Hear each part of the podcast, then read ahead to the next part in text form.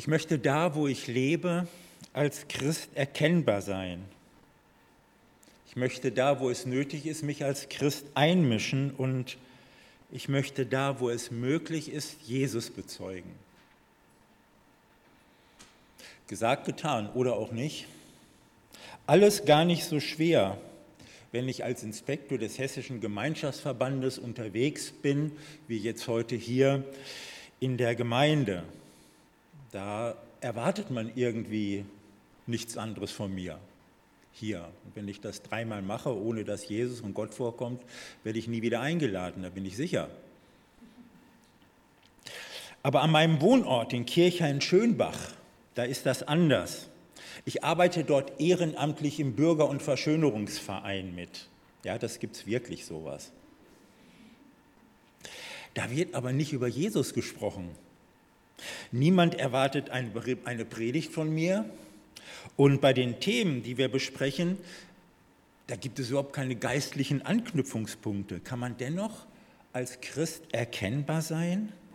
Wie kann man mit Menschen über Jesus sprechen? Mich bewegt das Thema, aber nicht nur wegen mir selbst. Es bewegt mich auch wegen unserer Gemeinden. Endlich haben wir zu einem Teil, heißt das jetzt, ich soll aufhören?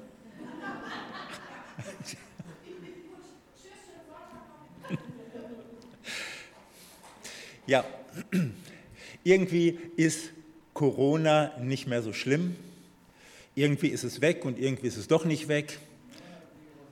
Ja, keiner weiß das so hundertprozentig genau.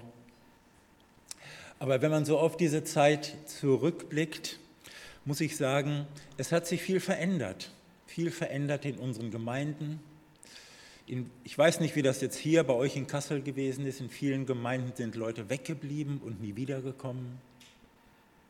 Aber ganz selten hat man sich darüber Gedanken gemacht, wie können wir in dieser Zeit von Jesus reden? Wie können wir nach dieser Zeit, wie können wir jetzt in dieser neuen Zeit mit, wie können wir in dieser neuen Zeit Menschen für Jesus erreichen? Aber letztlich geht es doch darum.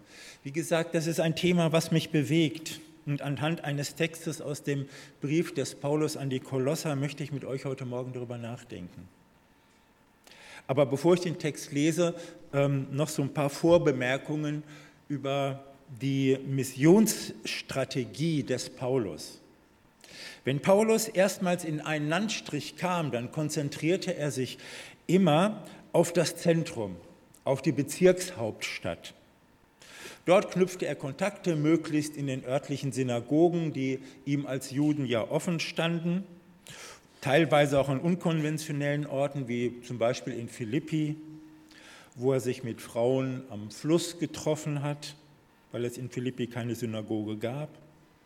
Aber dort in dieser Stadt, in dieser Bezirkshauptstadt, da gründete er dann eine Gemeinde. Wenn diese so gefestigt war, dass sie ohne ihn auskommt, was so zwischen vier Wochen und drei Jahren dauert, dann zieht er weiter. Dieser ganze Landstrich gilt dann für ihn als missioniert, als erreicht. Also man bedenke, es gibt nur in der Hauptstadt eine kleine Gemeinde. Keines der umliegenden Dörfer hat auch nur von Jesus gehört. Und trotzdem zieht Paulus weiter und kann so für sich in Gedanken diese Region abhaken. Alles erledigt. Warum? Weil jetzt die Gemeinde bzw. die einheimischen Christen dran sind. Es ist ihr Job, ihr Umfeld zu missionieren, Tochtergemeinden auf den Dörfern und in den umliegenden Städten zu gründen, ihre Heimatregion mit der frohen Botschaft von Jesus Christus zu durchdringen. Paulus ist weg, Job der Gemeinde. Das zeigt zunächst einmal, Mission ist keine Aufgabe für Spezialisten. Paulus, der Spezialist, ist ja gar nicht mehr da. Nun sind die ganz normalen Christen dran. Natürlich gibt es in diesem Bereich Menschen, die von Gott besonders begabt sind. Es gibt Menschen, denen das ganz besonders auf dem Herzen liegt. Aber bei Paulus ist ganz klar, jeder Christ hat die Aufgabe bekommen, Jesus bekannt zu machen. Und wie das gehen kann, so ein bisschen davon lesen wir im heutigen Predigtext. Und ich lese Kolosser 4, die Verse 2 bis 6 nach der neuen Genfer Übersetzung. Dort heißt es, betet mit aller Ausdauer, voll Dankbarkeit gegenüber Gott und ohne in eurer Wachsamkeit nachzulassen. Tretet auch für uns ein, wenn ihr betet. Bittet Gott, uns eine Tür für seine Botschaft zu öffnen. Dann können wir das Geheimnis weitergeben, das Christus uns enthüllt hat und für das ich im Gefängnis bin. Betet, dass ich meinen Auftrag erfüllen und dieses Geheimnis klar und verständlich verkünden kann. Verhaltet euch klug im Umgang mit denen, die nicht zur Gemeinde gehören. Wenn sich euch eine Gelegenheit bietet, euren Glauben zu bezeugen, dann macht davon Gebrauch. Eure Worte sollen immer freundlich und mit dem Salz der Weisheit gewürzt sein dann werdet ihr es auch verstehen, jedem, der mit euch redet, eine angemessene Antwort zu geben. Soweit der Text. Ein kurzer, aber ein total spannender Text. Wie spricht man mit Menschen über Jesus? Schauen wir uns einfach mal das Konzept des Paulus etwas genauer an. Und das Erste und die für Paulus wichtigste Sache, die ihm zu diesem Thema einfällt, ja, klingt in unserer Zeit, in unseren Kreisen vielleicht wie eine abgedroschene Floskel. Wenn ihr Menschen mit Jesus erreichen wollt, müsst ihr beten. Dann müsst ihr Gott darum bitten. Dann müsst ihr mit Gott darüber im Gespräch sein. Ich weiß ja, wir können beten. Wir haben Gebetskreise in den Gemeinden. Es gibt keine Veranstaltung, wahrscheinlich auch hier nicht, die äh, ohne Gebet auskommt. Unsere Worte sind fromm und wir haben auch Ausdauer. Ich weiß von vielen, die auch zu Hause regelmäßig beten. Aber glauben wir auch, dass Gebet wirklich etwas verändert? Glauben wir daran, dass Gebet etwas verändert? Dass es mehr ist als eine fromme Übung, die eben dazugehört? Dass Gebet entscheidend und wirklich entscheidend dazu beiträgt, Menschen mit Jesus zu erreichen? Ich weiß, das Gebet wichtig ist, aber diese wirkliche Bedeutung, die ist mir nicht immer bewusst. Das Erste, was Paulus zum Thema mit Menschen über Jesus reden einfällt, ist Gebet. Und das ist etwas, glaube ich, was für uns wichtig ist, das auch wieder neu zu entdecken. Neu zu entdecken, dass Gebet die Grundlage, das Fundament, das Wichtigste ist. Und Paulus sagt nicht nur, dass Gebet wichtig ist, sondern sagt auch, wie oder mit welcher Haltung, mit welchem Ziel gebetet werden soll. In Vers 2 heißt es, betet mit aller Ausdauer, voll Dankbarkeit Gott gegenüber und ohne in eurer Wachsamkeit nachzulassen. Also zwei Wesensarten werden hier aufgezeigt, ausdauernd und dankbar. Ausdauernd beten, das muss ich jetzt muss ich zugeben, das ist so von mir aus, ist das nicht meine Stärke. Ausdauernd beten. Aber ich will daran üben.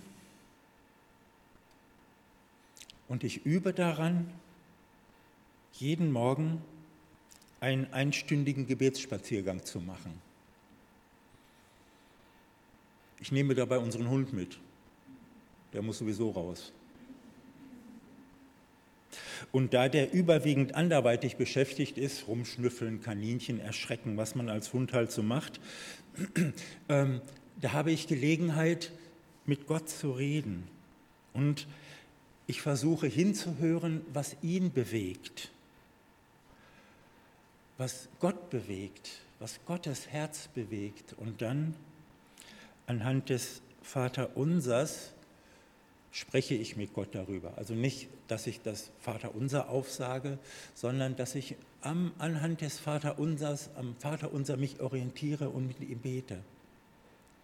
Lieber Vater, ich danke dir für diesen Tag, dass ich heute Morgen draußen sein darf, dass du Gott mein Vater bist und dass deine Vaterschaft und meine Kindschaft über allem steht, egal wie der Tag gestern war, egal was gut oder was schlecht gelaufen ist. Du bist mein Vater und dafür danke ich dir. Dein Reich komme. Herr, wie, was bewegt dein Herz heute, dass dein Reich gebaut wird? Was legst du mir dafür vor die Füße, dass dein Reich gebaut wird? Herr, zeige es mir, lass mich offen sein dafür dein Wille geschehe. Wie geschieht dein Wille heute in meinem Leben, Herr? Wie kann ich zu deiner Ehre leben? Wie gehe ich mit den Menschen um, die mir heute begegnen? Also ich will jetzt nicht das ganze Vater unser ähm, so durchgehen, aber ich denke, ihr wisst, was ich meine, ja?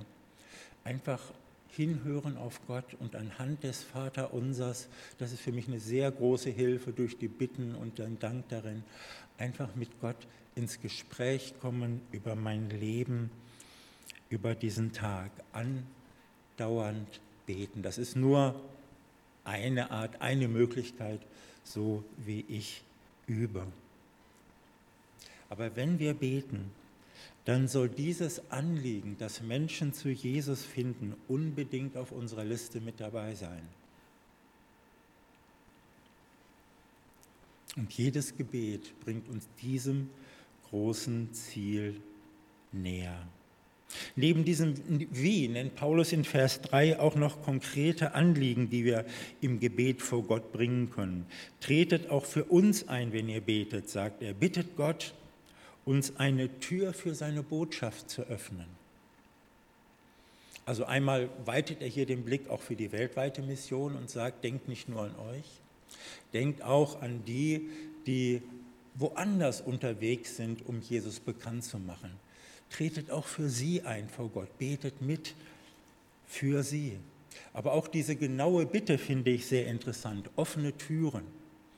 Damit gibt uns Paulus ja nicht wieder eine neue Floskel, also Herr, bitte äh, schenke offene Türen und offene Türen so, sondern ich denke, dass wir uns ganz konkret auch Gedanken machen, und Gott bitten, was sind denn offene Türen? Die Bitte darum, dass er Offenheit bei den Menschen für seine Botschaft schenkt, dass sie sich in Glaubenskurse einladen lassen, so wie ihr jetzt hier mit dem Alpha-Kurs, dass, dass wir dafür beten, dass sich ganz konkrete Menschen einladen lassen dahin dass wir dafür beten, dass, es sich, dass Gott Gelegenheiten schenkt für Gespräche über den Glauben, dass Menschen einen Blick für die Bedürfnisse der Leute um sie herum bekommen und Aktionen starten, die den Menschen den Glauben nicht überstülpen, sondern dort, sie dort abholen, wo sie gerade stehen. Dass Christen die Nöte der Menschen erspüren und darauf reagieren können, das sind offene Türen, für die wir beten sollen, ganz konkrete offene Türen.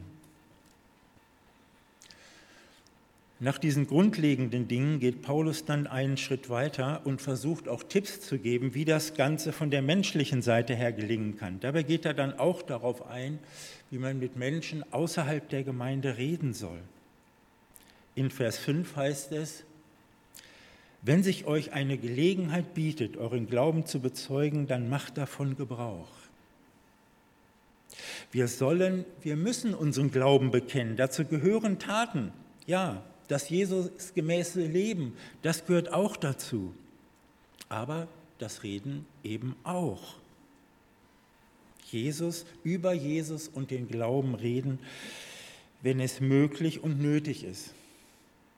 Dieser Text, also mancher, wer schon ewig in der Bibel unterwegs ist und in der Luther-Übersetzung sehr zu Hause ist, der hat diesen Vers anders im Ohr. Da heißt es dann, verhaltet euch weise gegen die, die draußen sind und kauft die Zeit aus. Weiß nicht, kennt ihr den Vers? Irgendwo schon mal gehört? Ne? Verhaltet euch weise gegen die, die draußen sind und kaufet die Zeit aus. Und dabei verstehen wir Zeit als ein lineares Ereignis, das verstreicht. Also jetzt ist es, mal gucken, oh je, schon 11 Uhr. Ähm, jedenfalls ist 11 Uhr, in einer halben Stunde ist es halb zwölf und dann ist es zwölf, der Gottesdienst ist immer noch nicht zu Ende. Und so geht es linear weiter. Zeit, die verstreicht, die muss ausgenutzt werden im Sinne von Carpe Diem. nutze den Tag. In meiner Jugendzeit und im Jugendkreis damals hat das zu sehr interessanten Auswüchsen geführt. Natürlich wollten wir gehorsam sein als Jugendliche, natürlich wollten wir die Zeit auskaufen, wollten wir die Zeit nutzen, wollten wir von Jesus erzählen. Das war unsere Motivation. Und dann sind wir losgezogen und haben missioniert. Alles und jeden, der nicht schnell genug auf die Bäume kam. Völlig egal, ob derjenige wollte oder nicht, völlig egal, in welcher Situation er sich befand. Hauptsache, wir waren gehorsam. Wir hatten die Zeit genutzt, wir hatten die Botschaft gesagt, dann waren wir aus dem Schneider und jetzt hatte der Missionierte das Problem. Er hatte die Botschaft gehört und wenn er sich dann nicht bekehrt, tja, sein Problem, aber nicht mehr unseres. Ein großer Irrtum, ein riesengroßer Irrtum. Auch deshalb habe ich den Text der neuen Genfer genommen und nicht die Lutherbibel, denn sie übersetzt etwas besser, wenn sich eine, euch eine Gelegenheit bietet, euren Glauben zu bezeugen, dann macht davon Gebrauch. Für unser Reden von Jesus braucht es nicht einen linearen Zeitabschnitt, wir, ähm, den wir nutzen müssen, den wir füllen müssen, sondern es braucht einen bestimmten Zeitpunkt. Und darum steht hier im Text, auch im Urtext, auch nichts von einer, von einer linearen Zeit, die verstreicht bei Kaufe die Zeit aus oder so, sondern hier ist von Kairos die Rede. Und der Kairos ist ein göttlicher Zeitpunkt, ein Zeitpunkt, den Gott setzt. Es braucht einen göttlichen Zeitpunkt, einen Kairos. So steht es hier, einen Kairos, einen göttlichen Zeitpunkt. Wenn der da ist, den nutzt und redet, denn dann handelt Gott. Und darum geht es ja. Es geht ja nicht darum, dass wir reden, sondern es geht darum, dass Gott handelt. Der berühmteste Kairos, den wir kennen, ist der aus der Weihnachtsgeschichte. Da heißt es ja so schön, als die Zeit erfüllt war, da sandte Gott seinen Sohn. Das ist das, was göttlichen Kairos, göttlichen Zeitpunkt meint. Da ist, wenn die Zeit erfüllt ist, als die Zeit erfüllt war, als der Zeitpunkt da war, wo Gott Großes tun wollte, da handelte er und sandte seinen Sohn. Und das ist auch hier gemeint in diesem Kolossertext. Wenn der Kairos Gottes da ist, wenn ihr das merkt, wenn ihr das spürt, wenn ihr das irgendwie mitkriegt, dann will Gott handeln und dann redet von eurem Glauben. Denn dann passiert etwas. Vor, vor einem Jahr ist meine Mutter gestorben. Und ähm, ich, ich weiß nicht warum, aber ich habe die Beerdigung übernommen. Meine Geschwister haben gesagt, du hast sie doch nicht mehr alle. Wie, wie willst du das schaffen? Wie, wie stellst du dir das vor? Gesagt, ehrlich gesagt, ich weiß es auch nicht, ähm, wie ich das schaffe, aber ich habe ich hab irgendwie, ähm, irgendwie habe ich innerlich gespürt, dass es, ja, dass es dran ist, dass, ich es dass machen soll. Irgendwie habe ich das gespürt. Später hat mir dann mein Vater gesagt, dass er so dankbar ist äh, und sich das so gewünscht hat, aber nicht getraut hat, mich zu fragen. Ähm, aber das, das nur am Rande. Mein Vater ist ein halbes Jahr später dann gestorben, die Beerdigung habe ich nicht gemacht. Aber bei meiner Mutter war das anders. Da habe ich das gespürt, es ist dran. Ich komme, ähm, ich komme nicht aus einer gläubigen Familie. Und wer das kennt, der weiß auch, dass es also so empfinde ich jedenfalls, es gibt keinen schwierigeren Ort, über Jesus zu reden, als die eigene Familie. So diese eigene Herkunftsfamilie. Finde ich ganz, ganz, ganz schwer. Aber ich habe die Beerdigung übernommen meiner Mutter. Ist schon zwei Jahre her. Das war in der Corona-Zeit wo, man, äh, wo auch bei Beerdigungen keiner dabei sein durfte. sozusagen. Also wir waren dann wirklich als Familie alleine sozusagen unter uns in der großen Kirche bei der Trauerfeier.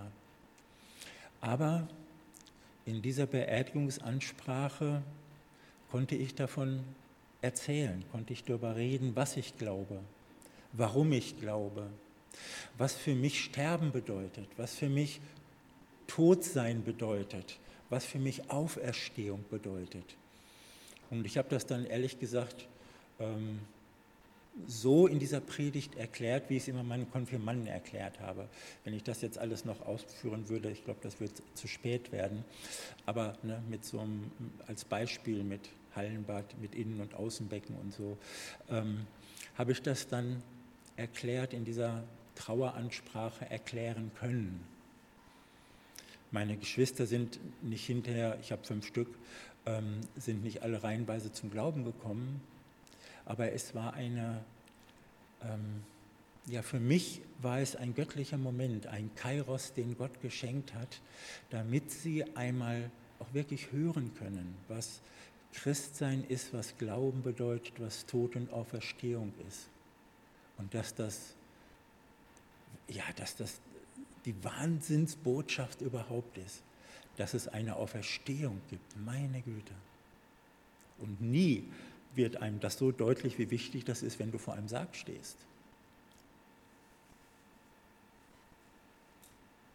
Wo war ich? Ja, bei den, ähm, genau, bei dem, bei dem göttlichen Zeitpunkt. Ich habe das gespürt und darum ist das so wichtig, wenn ihr das spürt, wenn ihr das mitkriegt, dass man dann von Jesus redet. Aber da versteht man, glaube ich, auch noch einmal mehr, warum Paulus das Gebet an den Anfang stellt und, das, und sagt, das Gebet ist die wichtigste Grundlage. Denn wie soll man denn den göttlichen Kairos für ein Gespräch entdecken, wenn man nicht vorher mit Gott immer wieder darüber geredet hat, auch über diesen Menschen? Für eine offene Tür gebetet hat. Ich weiß, dass sich manchmal ein solcher Kairos auch blitzartig und völlig unvorbereitet auftut, in der Regel aber nicht. Ich glaube, außer dem göttlichen Zeitpunkt kann man sich auch auf ein solches Gespräch noch ganz gut vorbereiten. Und das Wichtigste ist, dass jeder, finde ich, dass jeder in meiner Umgebung weiß, okay, danke, ähm, dass jeder in meiner Umgebung weiß, dass ich Christ bin, dass ich zu Jesus gehöre. In der Schule, die Leute, Nachbarn, Bekannte und so weiter. Denn auch das schafft Gelegenheiten. Als ich vor zwei, zwei Jahren so eine schlimme Bandscheiben-OP hatte, da ging es mir ziemlich dreckig, da musste ich wochenlang, konnte ich nur noch am Rollator laufen und so. Ähm, da schrieb mir die Vorsitzende unseres Bürger- und Verschönerungsvereins, die wirklich überhaupt mit dem Glauben nichts zu tun hat, die schrieb mir dann, ich kann nicht so glauben wie du, aber ich hoffe, dass es dir Kraft gibt. Und da konnte ich ihr antworten, mich fröhlich bedanken und so für äh, ihre guten Wünsche und ihr auch sagen, warum mir das Kraft gibt. Wenn die Leute Bescheid wissen, schafft das Gelegenheit, dann schafft das Gelegenheiten. Und abschließend sagt Paulus auch noch so ein bisschen, wie man mit, einem, mit den Menschen um uns herum über Jesus reden kann. In Vers 4 sagt er, er wünscht sich, dass es ihm gelinge, klar und verständlich zu reden. Klar und verständlich von unserem Glauben zu reden, ist nicht einfach. Darum fand ich das so gut, wie wie du vorhin hier den Alpha-Kurs angekündigt hast. Ähm, denn es ist von sich aus gar nicht so einfach, so Begriffe wie Sünde, Schuld, Vergebung, Buße, Umkehr, das ist gar nicht so einfach, darüber zu reden. Und ein Alpha-Kurs ist natürlich für neue Leute, die den Glauben kennenlernen sollen, aber es ist auch manchmal für alte Leute, um sich ihres Glaubens zu vergewissern und um sprachfähig zu werden. Versuch doch mal jemandem, der von nichts eine Ahnung hat, zu erklären, was Sünde ist, warum Jesus sterben musste. Und das ohne fromme Floskeln. Wir verstehen immer, was damit gemeint ist, aber kein Mensch ähm, außerhalb unserer Kultur versteht, warum das Blut Jesu von den Sünden reingewaschen hat. Erstens sind Sünden keine Flecken, die man rauswaschen kann. Und ein Hemd mit Blut gewaschen ist sicherlich nicht sauber. Das versteht kein Mensch. Ich möchte euch ermutigen, daran zu arbeiten, euch selbst euren Glauben zu erklären. Und wenn es zu schwer fällt, meldet euch an zum Alpha-Kurs. Seid dabei. Einfach, um sprachfähig zu werden. Warum musste Jesus sterben? Was heißt es in einer Beziehung mit ihm zu lesen, zu, mit ihm zu leben? Es lohnt sich, sich dessen bewusst zu sein. Ich wünsche uns von ganzem Herzen, dass wir neu entdecken, wozu wir auf der Welt sind, um Jesus zu bezeugen. Und dass wir auch neu entdecken, wie wichtig das Gebet in diesem Zusammenhang ist.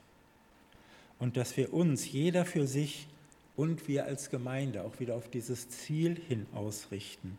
Wir sind hier, um Menschen für Jesus zu gewinnen.